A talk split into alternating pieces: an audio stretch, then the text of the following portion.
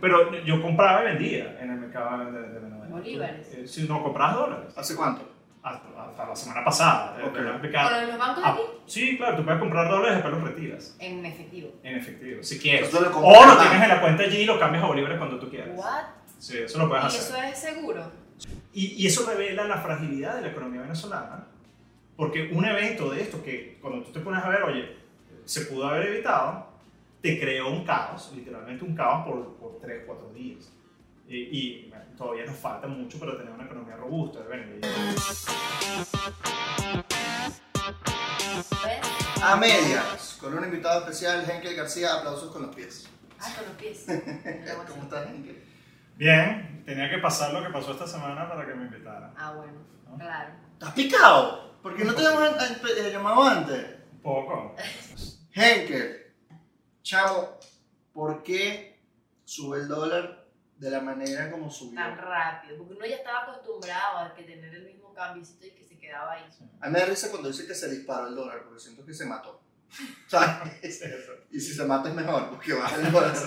Pero todo lo Su contrario. peso lo hace ¿Cuánto caer. tiempo estuvo estable? O sea, ya yo me acostumbré a la estabilidad. No, hubo como ah, Como, mira, como son como dos, dos alzas importantes que ha tenido durante el año. La primera que no fue de la, de la misma eh, magnitud, por, por decirlo de una manera técnica, eh, fue en mayo. En mayo hubo un brinquito ahí interesante. eh, eh, sí, pero no fue tanto como este. Cuando, cuando hacen el anuncio de que se iban a pagar los aumentos, Ajá, que empezaron a, protestar. Lo- o sea, miren, lo que hace. Y realmente me parece que allí hubo presión, la, la protesta Sí. hizo, hizo presión. Hizo presión. Contexto. Y ¿no? además que... Los docentes, los docentes Los docentes. protestaron porque no les habían pagado su bono vacacional y O se eh, lo redujeron por... por- se lo redujeron al la- 10%. así, ¿no? Y protestaron, protestaron hasta que el gobierno se dio y se los pagó Y- el 100%. y Y, no- metieron 3 millardos de bolívares. Bueno, eh, es que eh, cuando hacen ese anuncio, que después sale la persona de Lonapre, la que está dirigiendo entonces mira, hay que estar pendiente porque si Lonapre tiene una posición dura, es porque realmente no lo- la plata para pagar. Entonces, si ceden, lo lógico es hay que estar pendiente de la base monetaria. Ahorita voy un poco a- para detallar cosas técnicas. Hay dos grandes agentes que crean dinero. El Estado, a través del Banco Central, y también los bancos. Cuando un banco emite crédito, hay un proceso de creación de dinero. Ok. Que debe ser el que principal. imprimen billetes. No, No. eh, se crea de manera Entra- electrónica. No entra tienes, no tienes que hacerlo de manera física. Ok. Lo, lo- el dinero físico es realmente un servicio para uno porque quieres estudiar, quieres utilizar dinero efectivo y bueno, eso es un servicio. Y de hecho, ese efectivo, el, el único ente que puede crear efectivo es, es el Estado. O sea, la, la única manera de tú tener contacto con dinero creado por el Estado es a través del de, eh, el efectivo. Ok. Los demás forman parte de la base monetaria y de un sistema de reservas bancarias que al final de cuentas lo que eh, eh, la función de esto es darle estabilidad y funcionalidad al sistema bancario y monetario. Eso, eh, Cuando No, hablas no, del no, Estado, no. es el Banco Central de Venezuela. sí, eh, que es una institución del Estado. Vale. Entonces, eh, no tenemos un banco central autónomo, hay que decirlo. Entonces, eh, ¿qué le dice? Mira, hay que emitir para financiar esto. Entonces, la, no toda inyección de base monetaria es, es creación de dinero, porque puede haber inyección por la vía de tú recaudas primero y después reinyectas Exacto. producto de la recaudación. exacto. recaudas impuestos y lo exacto. Pero este tenía toda la pinta, toda la pinta de que iba a ser emisión. El Banco Central crea lo- lo- los bolívares y, Como que si los imprimiera en... Entonces ya un- uno ya intuía esto y cuando, cuando pasó eso, dije, mira, eh, hay que estar pendiente de eh, la base monetaria en las próximas semanas, sin saber lo que venía, pero eh, tu intuición de, de- de seguir día a día lo que va a pasar. Y efectivamente, cuando vemos el brinco de la, la data de los, de los agregados monetarios, la data de base monetaria y liquidez monetaria, la otra es liquidez monetaria, que no lo había completado. En liquidez monetaria, si ves lo que pasa con la base monetaria y también el crédito, ahí sí está todo junto en lo que es liquidez. Liquidez es toda la cantidad de bolívares que hay en la economía. Eso lo pueden seguir a través de liquidez monetaria. y vamos a poner algo de definiciones. Porque Sí, sí, vamos sí. a volver un poco. Sí, sí. Y base monetaria sí es el dinero eh, creado por el Estado en ese sentido. Entonces, eh, cuando veo, cuando ya estamos viendo dentro de la empresa el alza del paralelo, dice, oye, aquí como que hay una inyección importante, pues ya lo, ya lo habíamos discutido, ya estaba algo que teníamos como pendiente de, de verificar. Ahora, ¿cómo lo puedes, cómo lo puedes saber? La data de, de los agregados monetarios, tanto de base como liquidez, sale con una semana de rezago. Hoy supimos el cierre de la semana. Entonces, claro, no teníamos hasta, hasta todo el transcurso de la semana eh, de, de esta semana, no teníamos cuánto cerró la, semana, eh, la, la base monetaria de la semana pasada. Entonces, pero tienes como una manera medio rebuscada de, de, saber si hubo inyección. Y es a través de las reservas bancarias excedentarias. Si, porque cuando inyectas esa base, eso eh, contablemente va a reservas y después se encaja. Después eso se retira por toda la política de encaje, pero ahí sí no me voy a meter porque es muy técnico. Pero si al revisar las reservas bancarias excedentarias veíamos un brinco, eh, era muy probable que íbamos a ver una inyección importante de, de base monetaria sin tener la, la de base monetaria. Okay. Cuando a mitad de semana revisamos esa, eh, esa variable, vimos el salto. Entonces ya estamos listos. De, si expandieron bastante, hay que saber cuánto. Para saber cuánto exactamente, tenemos que esperar el día de hoy. El día de hoy sale la data. El día de hoy es 25, 26 de agosto. Hoy es 26. Hoy es 26. Eh, Estamos grabando. Es viernes. Cuando revisamos la data de hoy, el cierre de la semana pasada hubo un aumento en apenas una semana de 34% de la base monetaria. O sea, y así voy con una grosería, el cojonal de dinero que metimos fue absurdo. absurdo.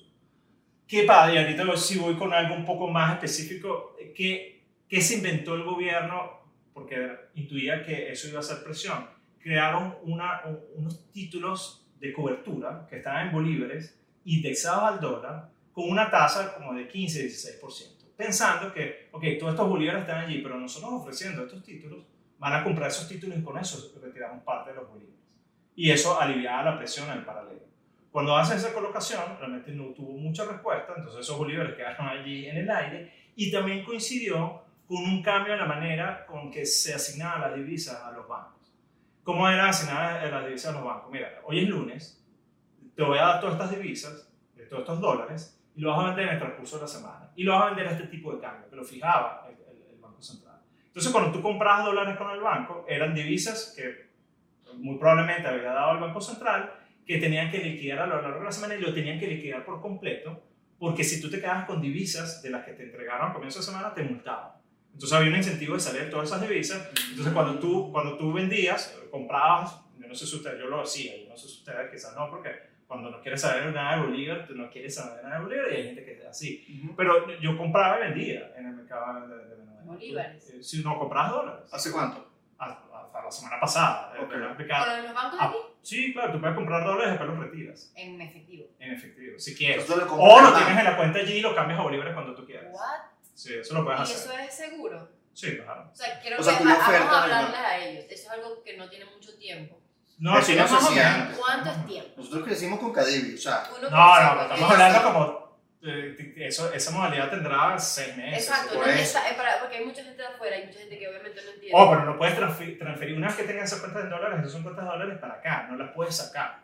O sea, no hay conexión con el Claro, mundo ¿No te lo dan efectivo? Claro. en tú efectivo. tienes los dólares en tu cuenta del banco, qué sé yo. Y, y eso, y eso funciona a través de las cuentas custodio, que se Claro, manejan en ok. efectivo. O Entonces, sea, lo que yo escucho es que no son seguras y que la gente dice, yo no voy a dejar mi plata ahí porque uno nunca Es lo mismo, sabe". dólares. Bueno, realmente eh, hay base para eso, porque en Argentina tenían una, una especie de cuentas en dólares y después se las repasaron. Bueno, por supuesto que hay desconfianza, somos un país latinoamericano y eh, ya. claro que...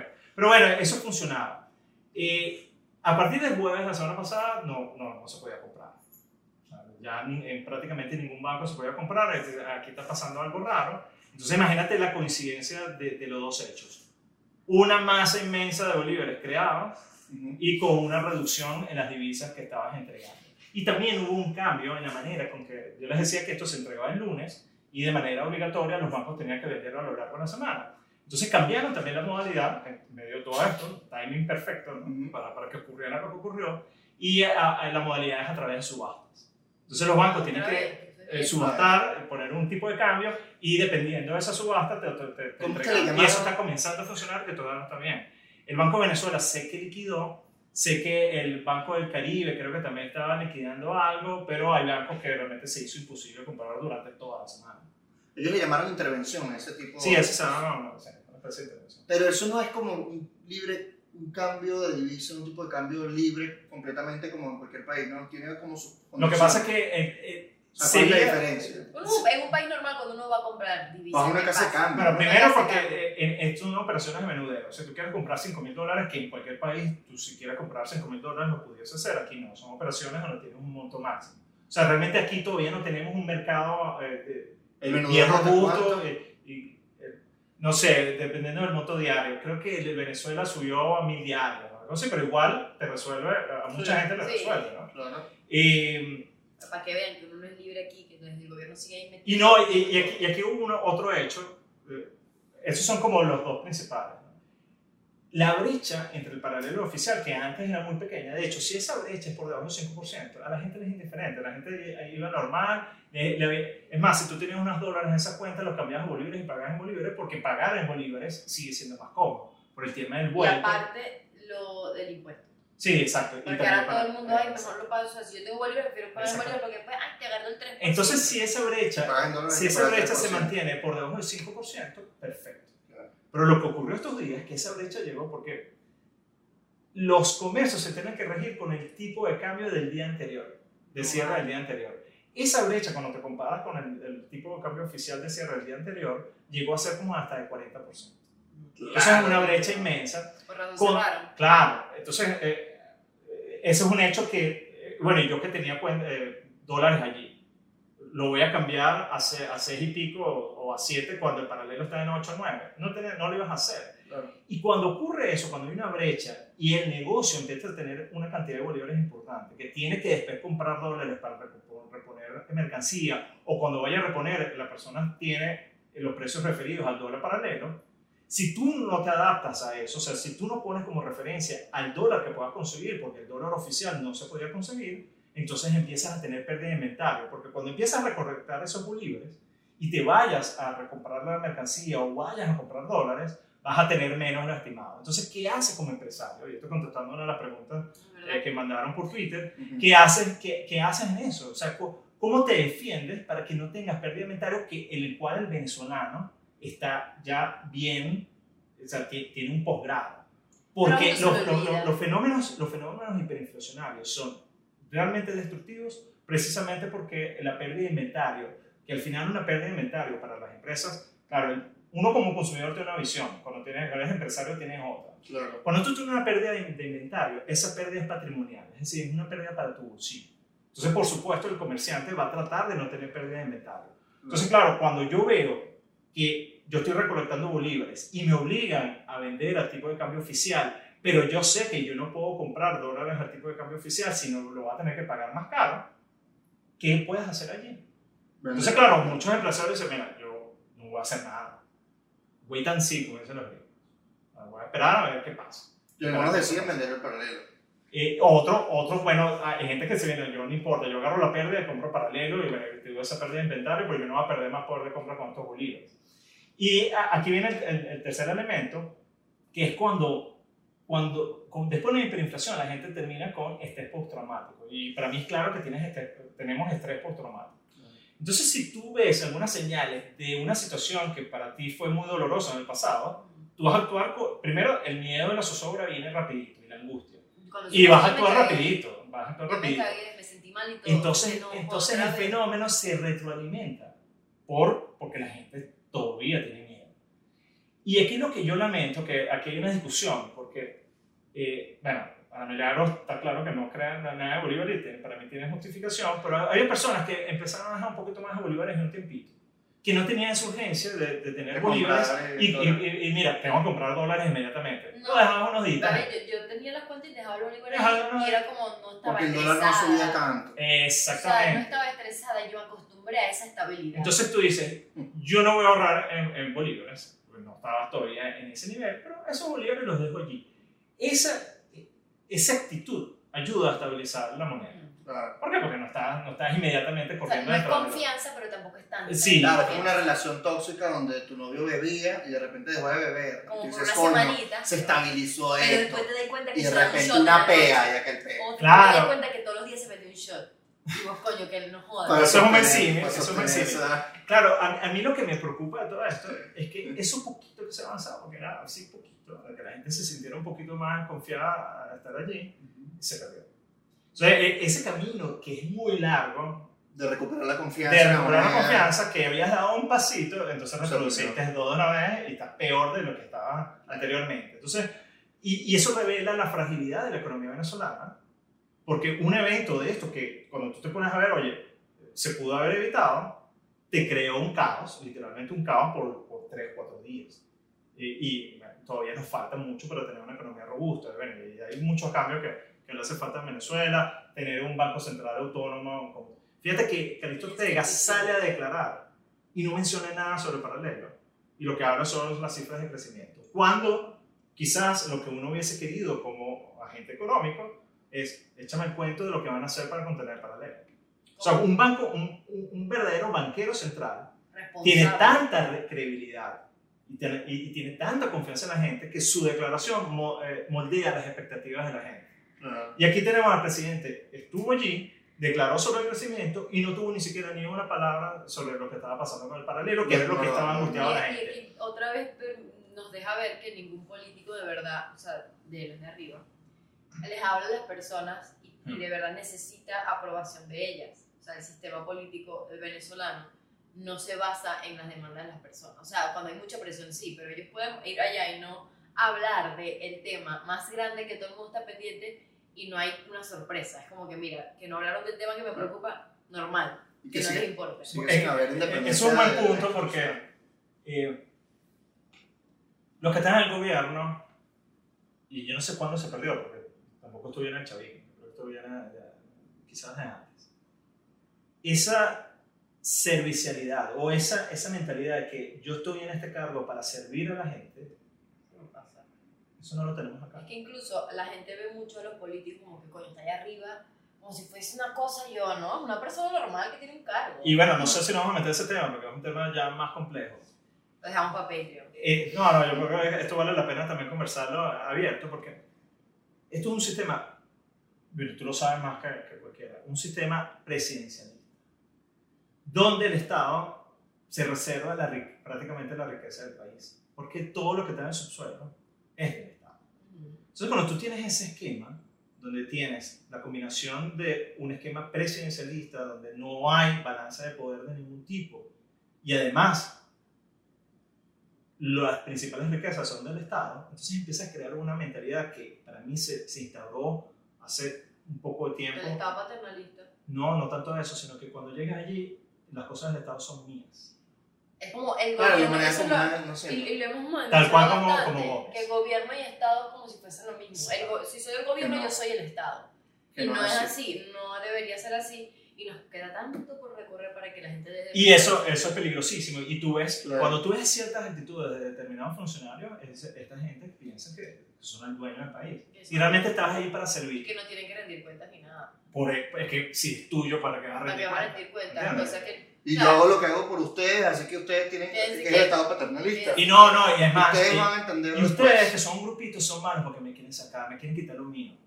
Imagínate lo perverso como se vuelve el... el poder. Por, por eso, eh, el cambio en Venezuela, y ahorita me voy a hablar un poquito, nos vamos a, a poner como serias, el cambio en Venezuela va mucho más allá de un cambio de actores.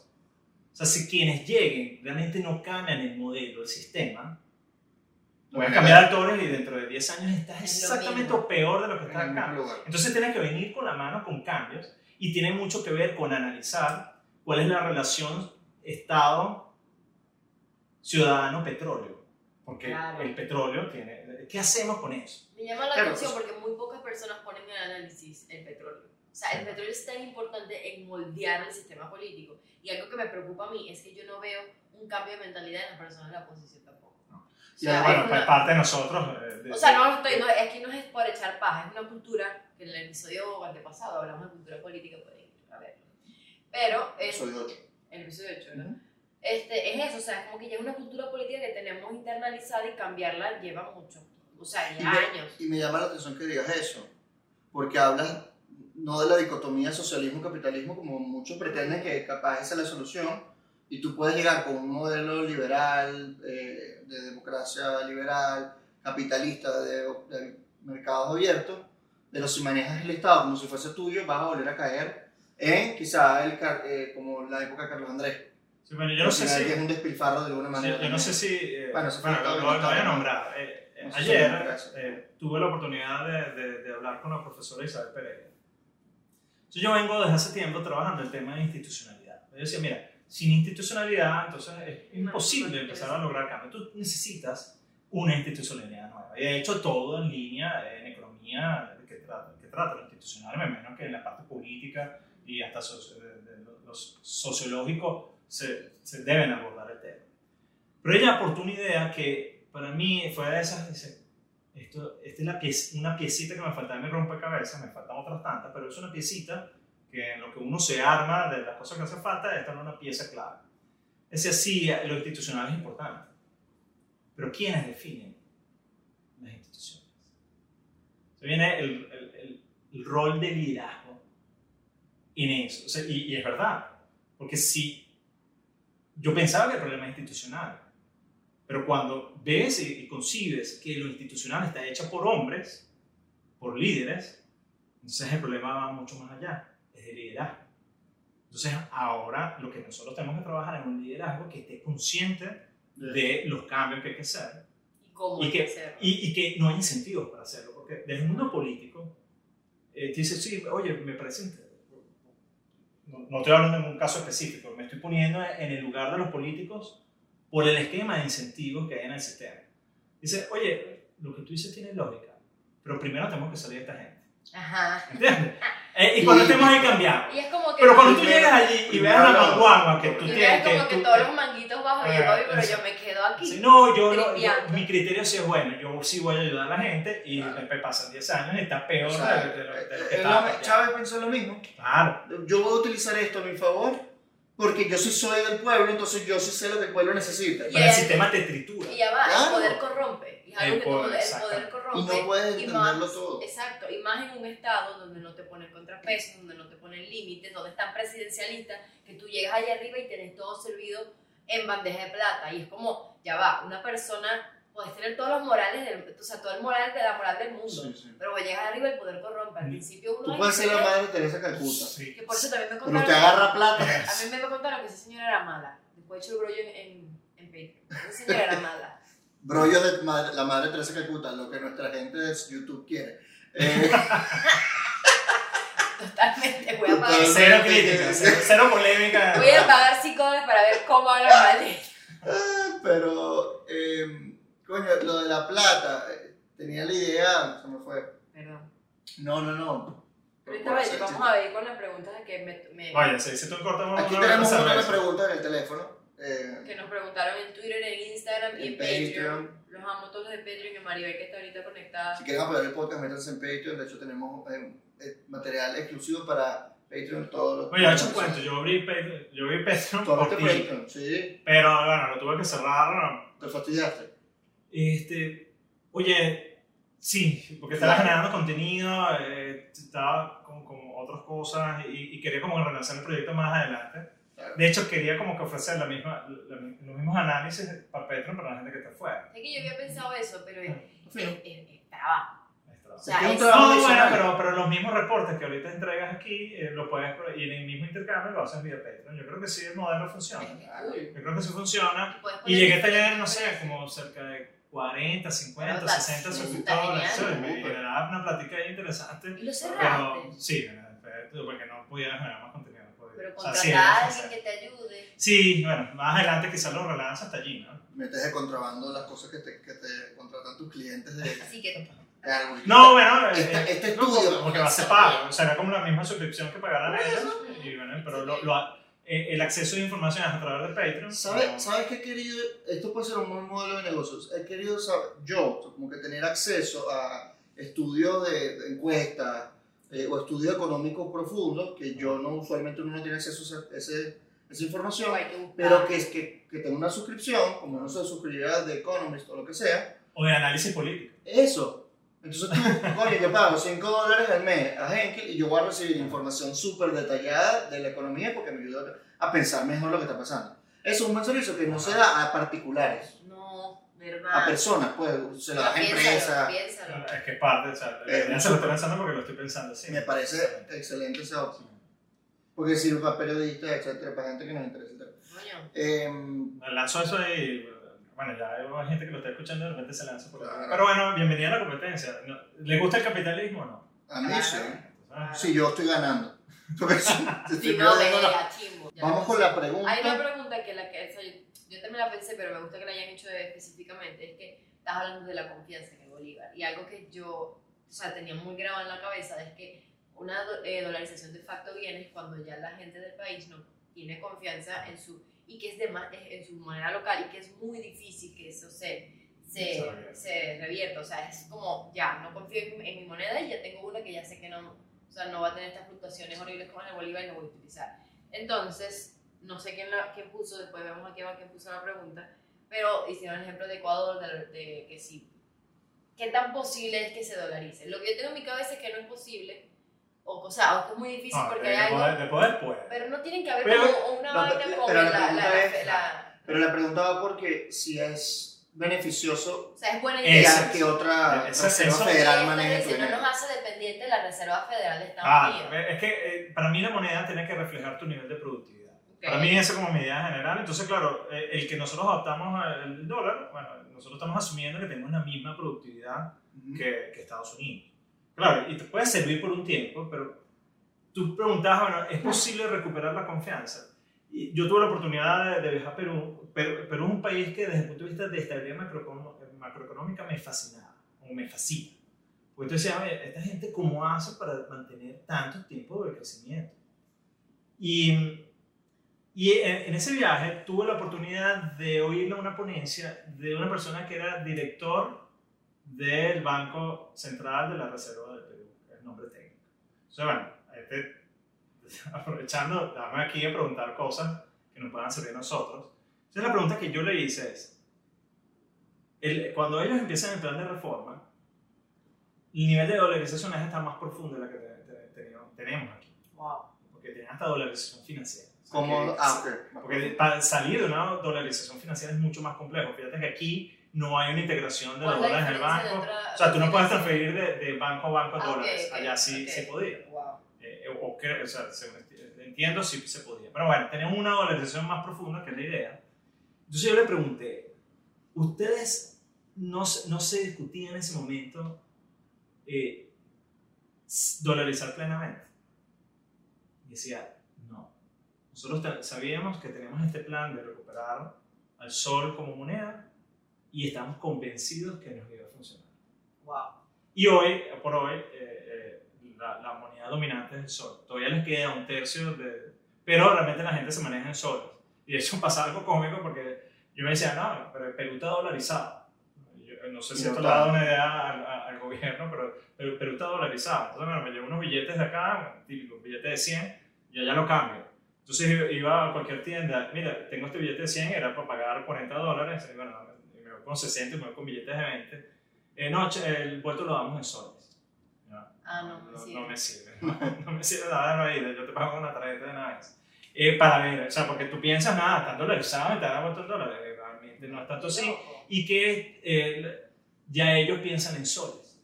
Claro, O sea, todos los precios están en soles, yo gano tantos soles. Venezuela, estamos muy lejos de llegar a eso. Por eso te decía que es posible recorrer ese camino, sí, pero es un camino largo. Y no solamente largo, sino que tienes que tener eh, estabilidad Y la macroeconómica. gente tiene Y que voy- confiar en el gobierno. este dato es interesante, no, más que el gobierno. Una de las cosas que, que vi, porque a uno le interesa la política, bueno, eh, bueno Pe- Perú otra vez, está Castillo, la gente de allí está. Eh, yo esperaba ver un. O sea, la crisis- nosotros somos expertos en crisis políticas, yo, bueno, en crisis. Y yo llegué a la gente tranquila, tranquila. Y comencé a conversar la- con los peruanos y me impresionó el respeto que tenían hacia el Banco Central. Entonces, después investigando más, el presidente del Banco Central de la Reserva de Perú, que creo que su apellido es Velarde, eh, ha visto pasar seis o siete presidentes de la República de Perú. Eso se llama institucionalidad. Eh, eh, y el tipo es una institución dentro de una Claro. institución. Obvio. Qué arrecho. Y, y país. espérate, si es de preferir, yo prefiero que se pueda cambiar el presidente cuantas veces quiera y no tener lo que acá. Claro. ¿Sí? Es, es- es quizás hasta más importante. así como. Claro. Es quizás hasta más queso importante. politológico. Y ¿qué coño? Pero ajá, vamos a hacer este ejercicio de imaginación. ¿quién ves tú como figura en Venezuela que pudiera ejercer un cargo del Banco Central que todos respeten, tanto en el oficialismo como en la oposición? O digamos el país entero, un, un economista. No sé, o sea, eh, yo tengo muy buenos amigos, pero por nombrarte algunos. Eh, Leonardo Vera, pero yo no sé si, él- porque te tienen que interesar, porque no solamente que sea economista, sino, bueno, una figura como Leonardo Vera, que yo no sé si se interesa, José Manuel Puente, Sally Levy, eh, aquí tenemos muy buenos economistas. Eh, bueno, que, que tenga una influencia, ninguno todavía es como, como una, una persona que todo el mundo oiga, pero una vez que lo pongas en el cargo, porque cuando empiecen a declarar y cuando empiecen a oír los argumentos, va, va- va a empezar a ganar, a ganar el respeto y la credibilidad que, que se merecen porque son buenos profesionales. Pero los tenemos. Pero quizás no, te- no hay una figura fuerte. Y, y de estos este, profesores de toda la vida de la universidad, no sé, la católica o la UCB, como Massa Zavala, que Bueno, bueno, bueno, no sé, Vivanco, que quizás es un profesor, o el profesor Luis Zambrano. Pero te repito, ellos les gusta la política económica, pero el rol de banquero central es un rol, un animal muy específico. fuerte. Habría que ver quién, qué puede- Pero más que, más que el mismo presidente, el directorio es importante. Claro, Ah, porque que tienes un cuerpo allí donde todo el directorio debería representar, eh, eh, tener, Claro, pero- generar esa, esa credibilidad. Pero si en el caso venezolano el Banco Central no es autónomo, sino que hace lo que una llamada le diga, ¿qué importa tener un directorio? O sea, obvio, no, no digo que no nos, tenga, no nos tenga que importar, sino todo lo contrario. O sea, ¿Cómo hacemos para que eso tenga más leverage? El, el, el liderazgo necesita que este, tener menos miedo a decir que no y ser realmente independiente, o eso se forma, Pero es que es difícil. se hace como que Mira, respetando la es ley. que- es que mi- mira lo que pasó tanto con el ca- caso del, del Banco Central como el presidente de PDVSA. Tenemos un Estado patrimonialista, eso estamos claros, ¿no? Entonces, bueno, chévere, tienes un Estado pa- patrimonialista, bueno, ¿qué es lo segundo mejor que puedes hacer en medio de, de- de- de- no- que la principal riqueza del país sea el Estado? Bueno, bueno que el presidente de PDVSA lo nombra la Asamblea. Porque, bueno, la Asamblea tienes allí discusiones de las diferentes visiones del país y, bueno, de allí que salga el presidente de PDVSA. Eso era así. Se cambió para que lo eligiera el presidente directamente. Pero así cuando. Eh, no- no sé cuándo hubo una modificación, pero fue con la misma constitución original, creo que lo elegía el- el- el- la, Asamblea Nacional, Así no el mismo. presidente. Lo mismo pasa con el, con el presidente del, del Banco Central de Venezuela, el directorio. Lo nombraba y lo ratificaba la, la Asamblea Nacional, o creo que lo, lo, lo proponían y después Sí, era ratificado por, por, por la Asamblea Nacional. Es. Y ahora, no, ahorita lo hace directamente el, el presidente de la República. O sea, un, un esquema que ya era presidencialista, lo que hemos hecho en, todo- en todos estos años es volverlo aún más presidencialista. Entonces, eh, es difícil. Es encontrar- primardi eh, presidencialista. eh, y tú ves, ah, tú- ojo, vamos a ponernos creativos. Imagínate que sí, hay que darle un poco más de institucionalidad al país. Nosotros estamos, eh, estamos dispuestos a tener un directorio que sea autónomo. Bueno, ustedes ven eso. Yo realmente no la veo. Pero imagínate que se diera la señal que le das al país, tú dices, epa, Confianza, es que eso, recuperar la que- Sí, confianza. pero eso es sinónimo a ellos Es restarse poder. Eh, Y es no, como- ves que No hay. Claro, es posible en. Venezuela. Es que lo van a tener que hacer para dar confianza, porque ahorita están en el plan, vamos a jugar a que venga el turismo, las zonas económicas Pero especiales. ¿sabes cuál es? Queremos que hoy hoy anunciaron un crucero de España a Margarita, imagínate. O sea, quieren que haya confianza en Venezuela. Pero es que porque no, los países claro. afuera no van a venir. O sea, ya va, hay gente, yo no quiero, a mí detesto hacer la analogía con Cuba, pero esto es buena. Cuba puede tener una parte que es para la gente de afuera y una gente Claro. para la gente de adentro. Ellos pueden jugar a eso y al mismo tiempo estar aquí jodiéndonos a todos. O sea, no Y, tiene... mira, que hubiese sido una excelentísima señal. En la elección del TCJ, lanzas un TCJ que sea realmente no, No, no ajá. afín, no un poco de figura afín a-. O sea, el punto que no hay incentivo. Tenían la oportunidad. ¿Qué fue lo que vimos en- en la elección del TCJ? Que no les. Pero es que Si tenían la oportunidad de hacerlo en ese momento, porque cuando tú tienes. Lo principal, y esto lo voy a citar quizás a, a- a- a- al autor que sigue esa línea, que es Ramón es- eh, su punto es: si no hay árbitro creíble, es imposible sacar un país adelante.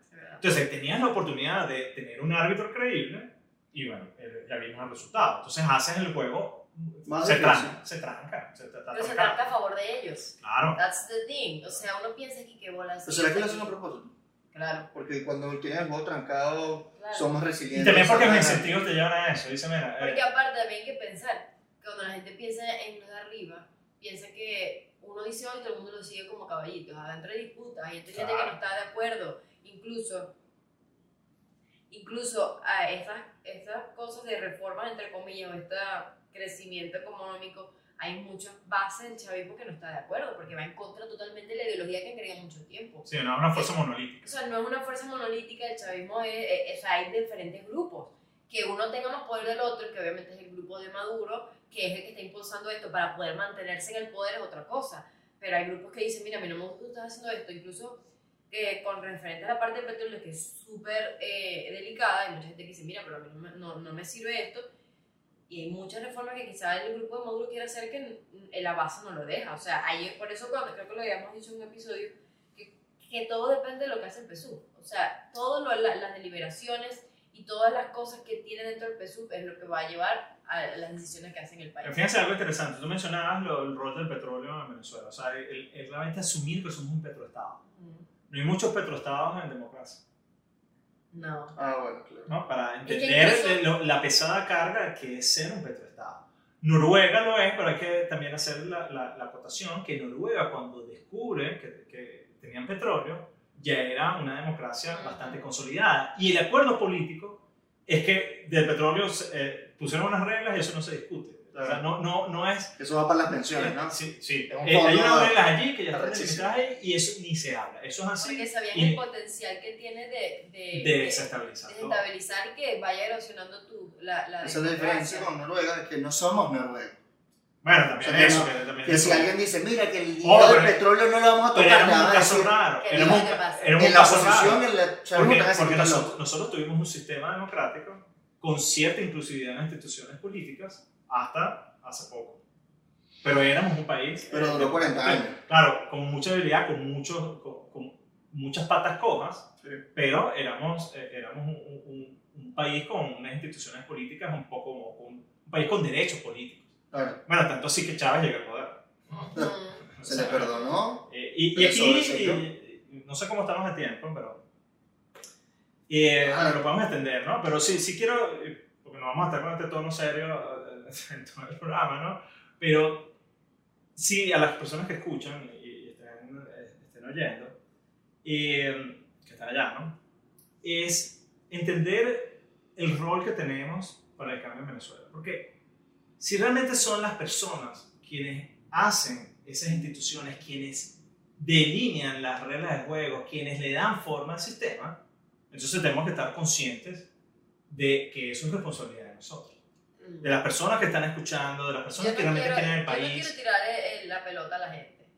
O sea, obviamente la gente tiene, yo creo que hay una tarea de liderazgo en educar. en educar. Porque hay eso, como cuando mencioné la cultura política, a uno, la cultura política también tiene que ver con todos los mitos que nos metemos adentro del país. Y si te tienes de que naciste diciéndote que Venezuela es rico porque tiene petróleo y somos la beba en queso, somos arrechísimos porque, porque tenemos petróleo, de es que es, muy, es, es, difícil cambiarle ese pensamiento a la gente con respecto al sistema político, porque todo el mundo dice, Américo, el petróleo es de nosotros y el petróleo es de todos. Pero esas, esas ideas, Ana Milagros, vienen, o sea, el, el, mundo político al final es un reflejo de la sociedad. O sea, si, si nosotros como sociedad, como sociedad estamos conscientes y manejamos estas ideas y discutimos estas ideas, al final permea el mundo. Por eso te decía que nosotros tenemos, es más, es más las democracias vienen a ser fuertes cuando tienes una sociedad cohesionada, cuando tienes una sociedad articulada, cuando tienes una sociedad organizada, una sociedad clara de lo que, lo que quiere. Y en este momento, que el venezolano cambió. O sea, cuando tú ves eh, alguien que, un venezolano que se fue al comienzo del 2000 y ve ahorita, va a notar una diferencia. Creo, algunas que, no sé si ustedes coinciden, pero esas son las que yo percibo. Nosotros todavía somos echadores de bromas, pero no tan echadores de bromas como, como hace 20 años. No sé, yo tenía 5 años hace 20. Exacto, pero no, los, no, no lo somos.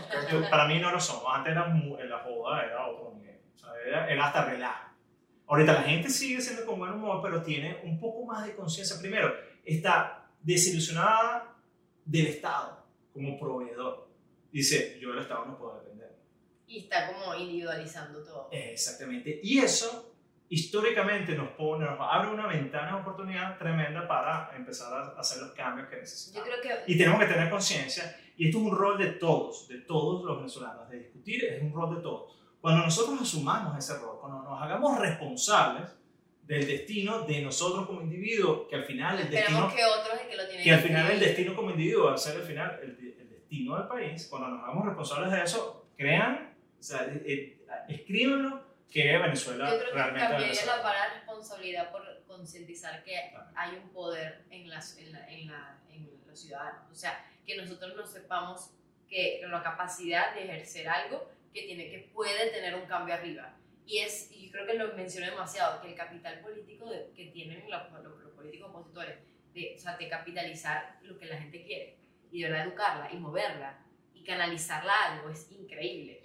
Porque, Y moverla para donde hay que moverla. y para dónde hay que moverla. Entonces, es como yo, yo sí siento, como dijiste ahorita, que lo- la- el mundo político refleja la sociedad, pero refleja la sociedad también. O sea, es un Ajá. ciclo. Se retroalimenta. Exacto, todo esto se está retroalimentando. Claro, pero entonces ahí volvemos a lo que dijiste hace rato de los incentivos.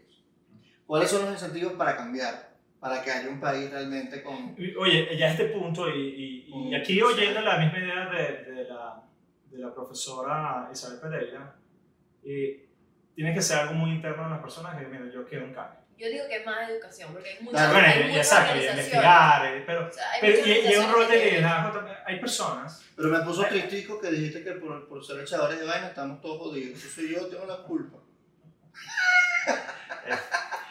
Sí, Eres un factor, eres un factor de retraso. Soy un factor de retraso Ah. en el país. No, yo, yo creo que no, yo creo que podemos hacer, eh, yo, para mí, la posibilidad de que seamos igual de jugadores en el pasado y tener una economía que realmente sea robusta, la, la hay, ¿no? Pero sí, como que el- el- el- la misma desilusión ya no, ya no eres lo mismo que, que eras Yo, antes. yo lo, que, lo, que, lo que entiendo de tu reflexión sobre ser menos echador de vaina y tomarte la, este, tu vida más en serio tiene que ver con que ya... No, no, tú puedes echar vaina y tomártelo bien en serio. Sí, Bueno, pero, que, que es tu caso. pero tú, sí, sí, totalmente. Y, y creo que, o sea, lo donde veo tu reflexión es, el Estado nos decepcionó y nos dejó tan a la deriva, Sí, sí, sí. o sea, tan a la deriva que la gente dijo, si yo no hago Es la cosa nuevo, por mí me voy a morir. Y, y se movieron a otros países, migraron o, o empezaron a emprender o hicieron lo que, lo que fuera necesario para sobrevivir económicamente y eso inevitablemente te crea tantas tensiones que te ríes menos. Eso es verdad. Ve, Ahorita, y, y- Y también porque no estoy pensando, ah, no, el Estado me lo va a dar, yo no voy a hacer nada porque somos ricos, porque tenemos petróleo y todo el Estado me lo va a hacer arriba. No. Y, y esto de, de- quizás me voy a ir de nerd. Yo soy nerd y yo no tengo ningún tipo de, de- de- de- sí, de- no tengo ningún tipo de, de tapujo de reconocerlo. Pero me gusta tratar de expresar algo que eh, es de, de, de cierta nerditud. Y Yo creo que todos estamos Marta, Marta Nussbaum. Marta Nussbaum, una filósofa, Ajá. que tiene todo un desarrollo y de hecho ella lo, lo reconoce en su trabajo. Mira, para mí eh, mi trabajo lo que quiere es hacer un diseño institucional y constitucional que cree un ambiente propicio para que el individuo desarrolle todas sus capacidades, que para que se desarrolle plenamente. Ah, la quiero leer. Léela, porque es una duda. Y que está muy inspirado con otro, otro economista que, que va más o menos en la misma línea, que es Amartya Sen. ¿Cómo? Amartya Sen, que es, es Ujú. hombre, ¿no? El nombre puede ser que, que te confundas Me con pero hombre. Y, y de hecho ganador de premio Nobel. Entonces, eh, esa me parece una teoría que nos pudiese funcionar. Y de hecho me creo, creo que es la que es. Pero es un enfoque en el individuo. Mm. El enfoque de Venezuela durante muchos años estaba en el colectivo, bueno, vamos como el colectivo y tal, pero del individuo, donde tú le ofrezcas al individuo, es tratado aquí en Venezuela como pobrecito. Yo te voy a dominar, porque además hay un trasfondo psicológico en todo esto. Yo te voy a dominar porque pobrecito, tú no puedes.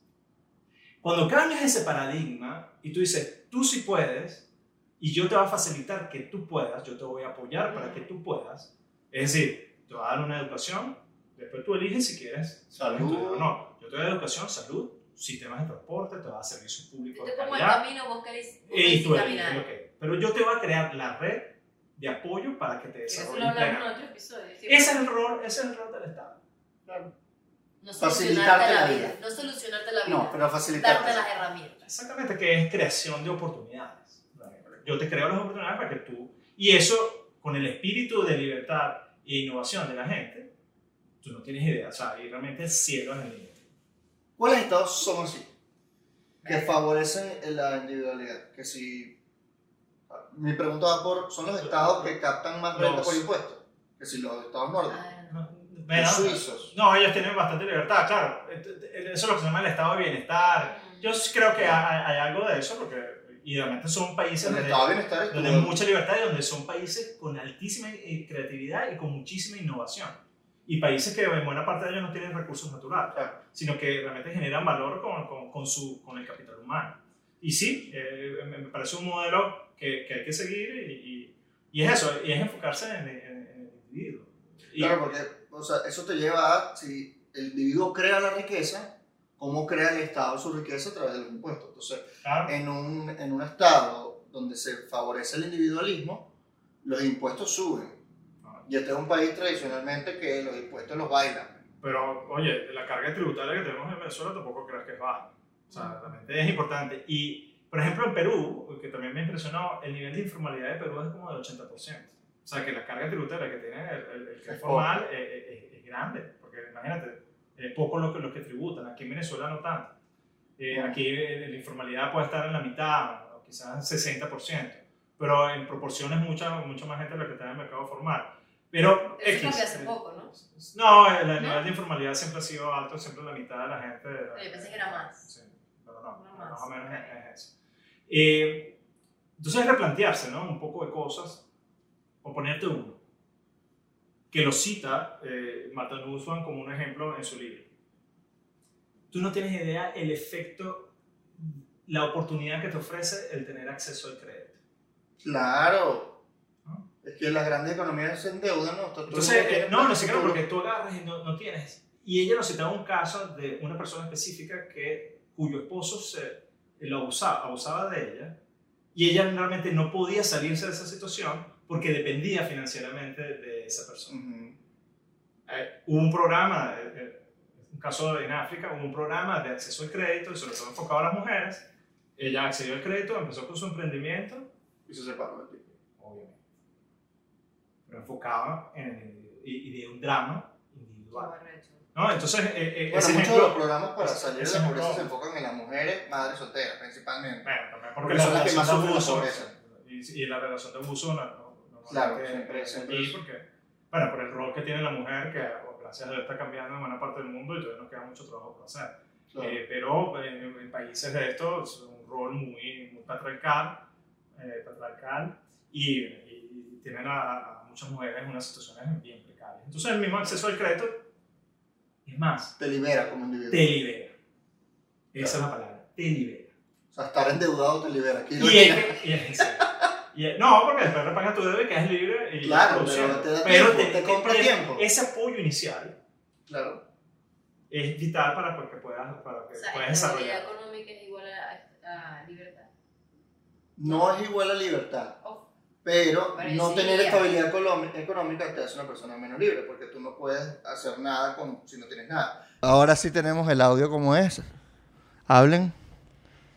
Hola, ¿qué tal Se se, siente escucharme Ahora sí. de esta Bien, manera? claro. Sin eco. Tuvimos como un problema de esos de Zoom, de me oyen, se me escucha, pero por una hora entera. Bueno, perdón. Que fue todo lo que grabamos antes. Bueno, pudo haber Es- sido peor porque la cámara pudo no haber grabado. Claro. Y, bueno, eh, y el mal Pero Claro, por lo menos. por eso tienen que meterse hubiese quedado como una discusión entre nosotros. Muy amena, muy profunda.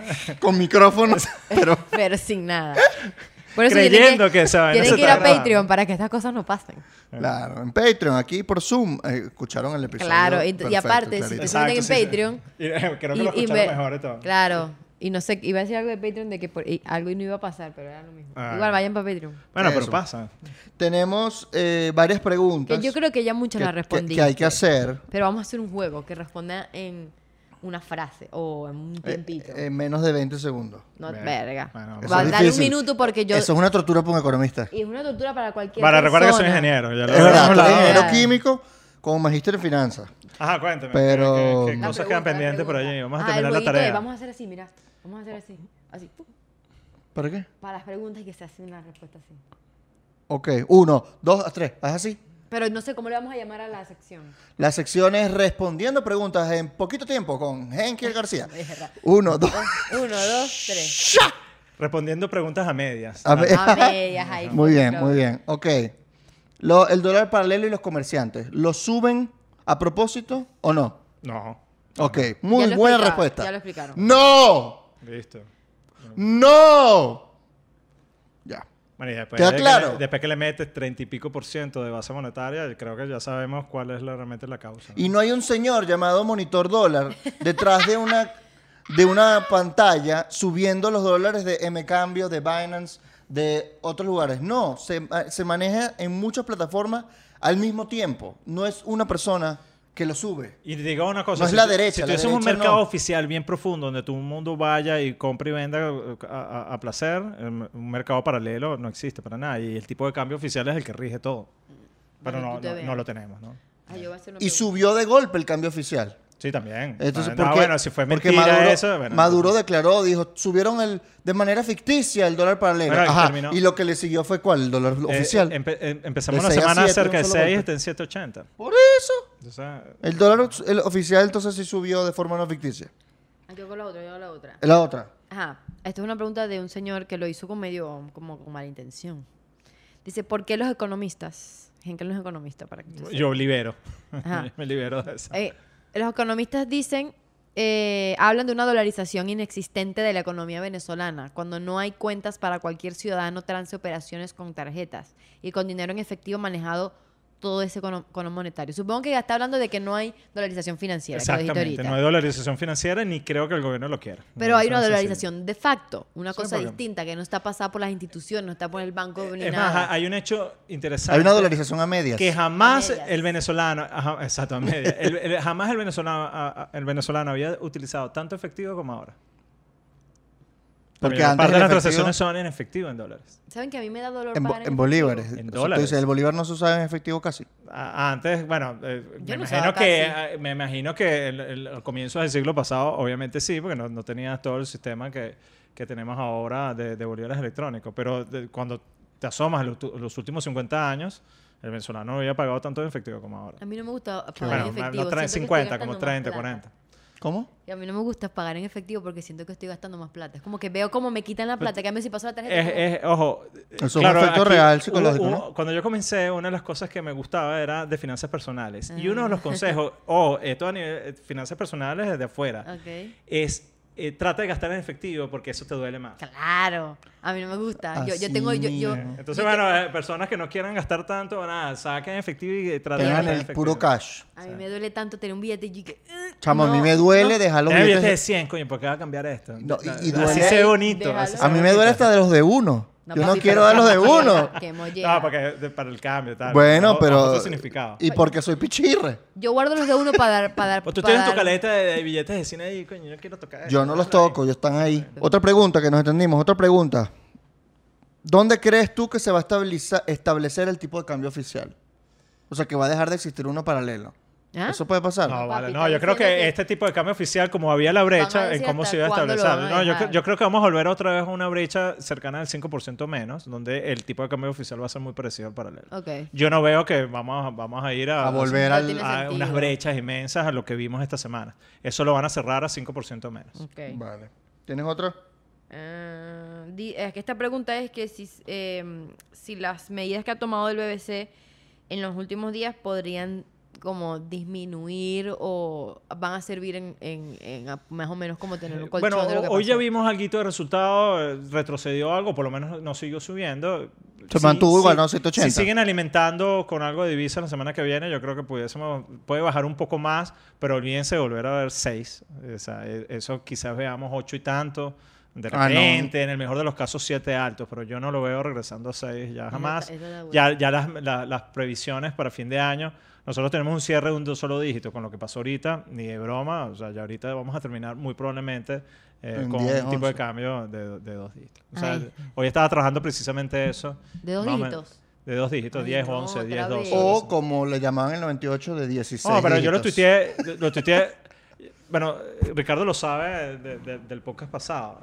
Y yo soy amante del humor negro y Sí. a mí se me escapa de vez en cuando. O sea, a mí se me escapa el sarcasmo Sí, sí. Y el humor negro eh, a veces, pero, Pero ya tú lo has dejado claro. Tú pones la carita de... Sí, yo- sí, cuando te lanzas un chiste cómico. Cuando tú te lanzas un chiste puyudo, tú te lanzas... Exacto. Para, Verdad, o sea, verdad. bueno, porque... ¿Cómo, porque- cómo harías el emoji ahorita? Haz A el mí me da emoji. risa, a mí me da risa. tienes Cuando gente poner- está, está ratica, se pone así. Te, te- te tienes que poner en el personaje, ¿no? Claro, es que tiene como los ojos A medio volteados. Es perfecto a es perfecto. Pero ese, ese es como que el significado que lo tiene eh, de poner entre paréntesis la S, que es de sarcasmo. Pero a veces yo me tiro chistes que son eh, Duro. rudos. Bueno, como la tabla del día dice, lo bueno de todo esto es que la tabla del día es más fácil, ¿no? Ajá. Pero bueno, eh, nada, eh, en los momentos de que, que hay mucha angustia, bueno, tú lo sabes más que nadie, Ricardo, el humor te da como esa salida, de, oye, Claro. hay que reír para no llorar, ¿no? Marico, ¿saben qué? Eso yo lo descubrí cuando empecé a salir con Neisser. Porque yo era una persona que yo soy muy cuadrada. Yo soy como que estaba muy metida en mi, en mi rol de politóloga. Y a mí me desesperaba porque no tenía ningún escape. O sea, todo me... Porque, la verdad, aquí estás hablando que vos eras nerd. Yo también lo soy. O sea, mi, mi, mi diversión es a mí es ponerme a leer un libro de teoría política. O sea, yo estoy... Estoy leyendo una vaina y no es como que hay vale una novela para distraerme, no. O cuando va a haber una serie, las mis series preferidas tienen que tener una vaina de política. porque no-. Te Claro, y- aburre. Y, yo tripeo. Es más bien, estos días empecé a ver The Voice en Amazon Prime. No sé si ustedes la han visto. No. Bueno, vela. Pero es. Los, ni los hombres, los varones, ¿no? sí, The Boys. Pero es de una. Pero es, es funny, o sea, es como que un humor negro, pero meten mucho la vaina política. Claro. Y yo, coño, esta es mi serie. Estaba hablando de algo que se me olvidó. ¿Qué era lo que estaba hablando de él? Era- tenía un punto con respecto a esto. Al humor. El ah, humor, eso, exacto, el humor. Y es como, yo empecé a tener una salida con eso, porque Ah. antes era, me desesperaba tanto. Marico, me desesperaba tanto porque era solamente estoy viendo leyendo noticias y Dios mío, no vamos a salir. Y de verdad necesitamos un escape. O sea, Claro, Marico, claro. el humor es tan Necesario. necesario. Es tan necesario porque, Marico, te, es un escape a algo que para- es muy serio, pero al mismo tiempo o te ríes o lloras. Bueno, lo que Y pasa yo no es que quiero cuando- llorar. Por Cuando eso te creas es una importante. imagen-. Cuando te creas una imagen, bueno, porque bueno, este es analista, este, tú- uno está esperando Seriedad. seriedad de- y, y uno no es así. No, de O sea, hecho está en media. Somos personas. Tipo nada serio. Está en media. Ajá. Eh, En Bueno, que ocasiones. aquí- No, eh, pero, pero realmente... En este podcast se graba a medias. Y Hasta los invitados. Última pregunta económica. No, yo tengo una. Ajá, dale. Para mí. O sea, no para mí, pero me ocurrió ahorita. O sea, ahorita estamos como viviendo eh, esa el boom. No es un boom, pero es como que esa El rebote. cosita- el rebote, porque ya no estamos igual que en el pupú como en 2017, 2016. Tú ves que esto es estable. O sea, obviamente ya vimos que no, pero podemos volver a, a ese mood de 2017 o ves que hay como una tendencia a mantener lo que estamos ahorita.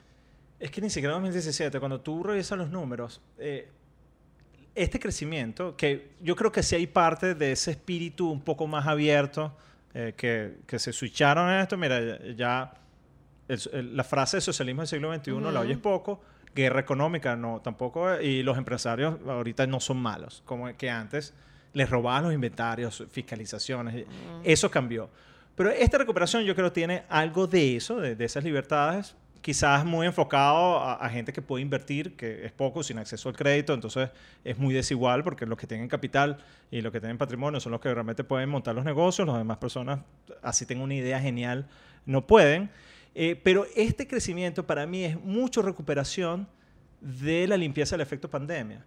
Porque en la economía en 2020 decreció, eh, según estimaciones, 30%.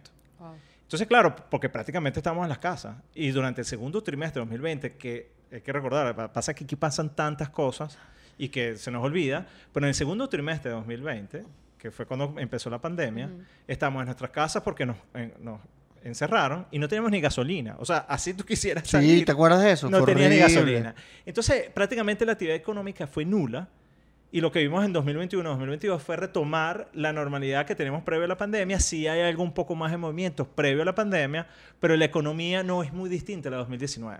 Entonces, Mm. claro, no vamos a volver a 2017. De- y de hecho, 2019 era un ambiente mucho más propicio para hacer negocios que 2017-2018. Y a nivel de abastecimiento, eh, el cambio fue tremendo. Claro, de hecho, los sí, sí. bodegones empezaron a aparecer entre boom. 2018-2019. Sí, es verdad. y, y- y bueno, y ya listo, no hay escasez. O sea, las colas de harina pan eh, o harina de maíz, para no Más hacer, nunca. no hacer publicidad, ya eso, no, eso fue un pasado que la gente no De sé si pollo, recordará. güey. Eh, nada, es una Un Venezuela pollo por donde, persona, más eh, nunca. Ahorita tienes no sé cuántas tiendas que te venden Nutella o otra cosa, Y ¿no? barata. Eh, y eh, pollo relleno de Nutella, todo. pero eh, el, el tener, y Omar Zambrano en el, eh, en el episodio que tuvieron con él lo deja claro, o sea, tú tienes una economía que necesita ge- generar valor, que, Ujú. y eso lo hace realmente la producción nacional, no la parte comercial, sino la producción nacional. Eso es cuando nosotros veamos, cuando tú oigas cuentos. Que fulanito montó un restaurante, que fulanito montó una tienda. No, e- eso es chévere. Se se da bienvenida si es un amigo de uno, oye, que te haya lo mejor del mundo. Pero cuando tú veas a alguien, mira, monté una fábrica. Ujú, Cuando tú veas que las, las empresas, las industrias, Claro. en vez de tener 80% de capacidad ociosa, tienen apenas un 10%, 20% de capacidad ociosa. Eso sí es un cambio que eh, em- empieza a Claro. generar valor, que empieza Genera a, a empleo dar masivo. tracción a, a O sea, la el economía, foco ¿no? tiene que ser no al comercio, o sea, para que vean la cual de crecimiento, no al comercio, sino Claro. a la producción. O sea, que de verdad tengamos una base de producción que no sea consumo, comercio. Bueno, al final lo que produce lo terminas consumiendo, pero, pero ese ok. consumo final, que al final es- tú lo puedes comprar hasta importado y vender, no te genera tanta, tanta valor económico como eh, realmente empiezas a producir internamente. Claro, eh, tienes más oferta. De hecho, cuando, tú analizas, una cosa es analizar desde el punto de vista técnico oferta global de bienes y servicios y otra cosa producción de bienes y servicios. Tú puedes tener oferta global de bienes y servicios importando. ¿Cierto? Pero, pero producción es otra cosa, es un, animal totalmente distinto donde requ- requieres un poco de cosas. Eh, para poder llegar a esa Venezuela necesitas inversión. Y para poder tener inversión necesitas confianza. Y para necesitar confianza necesitas institucionalidad y reglas de juego claras. Y voceros todo confiables. eso- Todo eso se retroalimenta y ahí es donde está el punto. Bueno, nosotros podemos tener todas esas condiciones sin cambio político. Y esa es la gran pregunta. Necesitas actores confiables en la política y en la economía. Para pensar, ya lo pensé. No, eh, sigamos. no se puede. La pregunta que estaban haciendo por Patreon. eh, ¿De dónde saca los dólares el Banco Central? Eso es una muy buena pregunta, porque Venezuela históricamente ha tendido a sobrevalorar la moneda. Pero también en Venezuela hay un principal generador de divisas que es PDVSA. Y de hecho es PDVSA porque está en manos del Estado. O sea, es una empresa estatal porque está en manos del Estado. Hay otros países donde en Es Estados privada. Unidos es privada. Entonces ahí la generación de divisas, si fuese en ese caso, sería el, el- el sector privado. Pero aquí como el Estado se reservó la propiedad del Estado y, y la explotación y todas las cosas que tienen que ver con petróleo, entonces, bueno, es el Estado que tiene. Si PDVSA, PDVSA tiene eh, necesidades en bolívares, porque tiene que pagar nómina, tiene que pagar impuestos, todo eso se paga en moneda local. Y PDVSA necesita vender dólares. Lo genera, pero también lo necesita vender. Si ese flujo de venta de que estamos viendo a través del mercado cambiario viene de PDVSA para cumplir con sus compromisos en bolívares, que lo tienes que hacer prácticamente diariamente, eh, todos los días, entonces ahí no hay problema. O sea, es una alimentación que, que debería haber. Y de hecho, de allí nace. Eh, esa es la principal. Lo que pasa es que con todo el esquema que tenemos no hay transparencia. Tú, tú no sabes cuándo le entra PDVSA, no sabes cuánto le está vendiendo divisas PDVSA a BCB. Todo eso es una caja negra que eso hay que Y debería ser público todo, debería ser ¿no? público. El Completamente presupuesto, transparente. aquí citando al profesor Ronald Balsa, de- que tiene una campaña que el presupuesto es vital para la vida económica de un país. Todo eso debería ser transparente. Venezuela no lo es y no tienes contrapeso de poder para exigirlo para que eso fuese, fuese Claro. así. Si a través de ese mercado cambiario se vende más de las, de las divisas que necesita PDVSA, entonces ahí empieza un fenómeno de sobrevaluación de la moneda. Es decir, que empiezas a hacer el bolívar más fuerte de lo que realmente es, lo importado sale más barato que, que lo nacional, y bueno, y tienes una economía que, bueno, que, que es de puertos. O sea, que al final empieza a surtirse Importación. por, por, por Y tiene fenómenos como que si tú importas bebidas alcohólicas, son más baratas que las Bueno, nacionales. comprar aquí, o sea, porque yo no sé cómo, cómo es el esquema de a nivel de impuestos, no deben nada. Comprar aquí caña es más barato que comprarlo en un duty free en Miami. Y, comparen precios, busquen, busquen para, pregunten, mira. Comprar caña de afuera. sí, claro. Tú te Es compras una botella de whisky más barato aquí que un duty free de. Sí, sí, sí, está costando que uno del par como 18, 19 dólares. Ajá. Eso yo no bebo. Eh, Y una whisky. cerveza nacional cuesta más que una importada. Compren whisky. eh, Compren whisky la manera de ahorrar. ¿Cuánto cuesta una, una, una, solera, una, vaina- una solera? El otro día estaba viendo una importada mexicana, costaba un dólar y algo. Y una nacional, No, pero en un vinos, dólar, en, en vinos, en whisky, cinco centavos en menos. esos ves precios o sea, muy, muy bajos. sí, sí, sí. esas cosas que veías en Venezuela, claro, porque le hicieron como un enfoque a, a esto. Y bueno, tienes un país abastecido donde el poder de compra es muy bajo, porque el poder de compra del salario al final va de la mano con la producción. Es así de sencillo. claro. Claro, quienes acumularon, quienes tienen algún tipo de ingreso, bueno, viven chévere porque tienen una economía que tienes hasta variedad. Aquí consigues cosas. Bueno, tú vas a cualquier bodegón y consigues ca- carne gringa para hacerte una parrilla. Claro. ¿Cierto? Pero la capacidad, la, la cantidad de gente que tiene la capacidad de compra para eso es, es poca. Por eso, porque somos un país que todavía es improductivo. ¿Está surtido? Sí.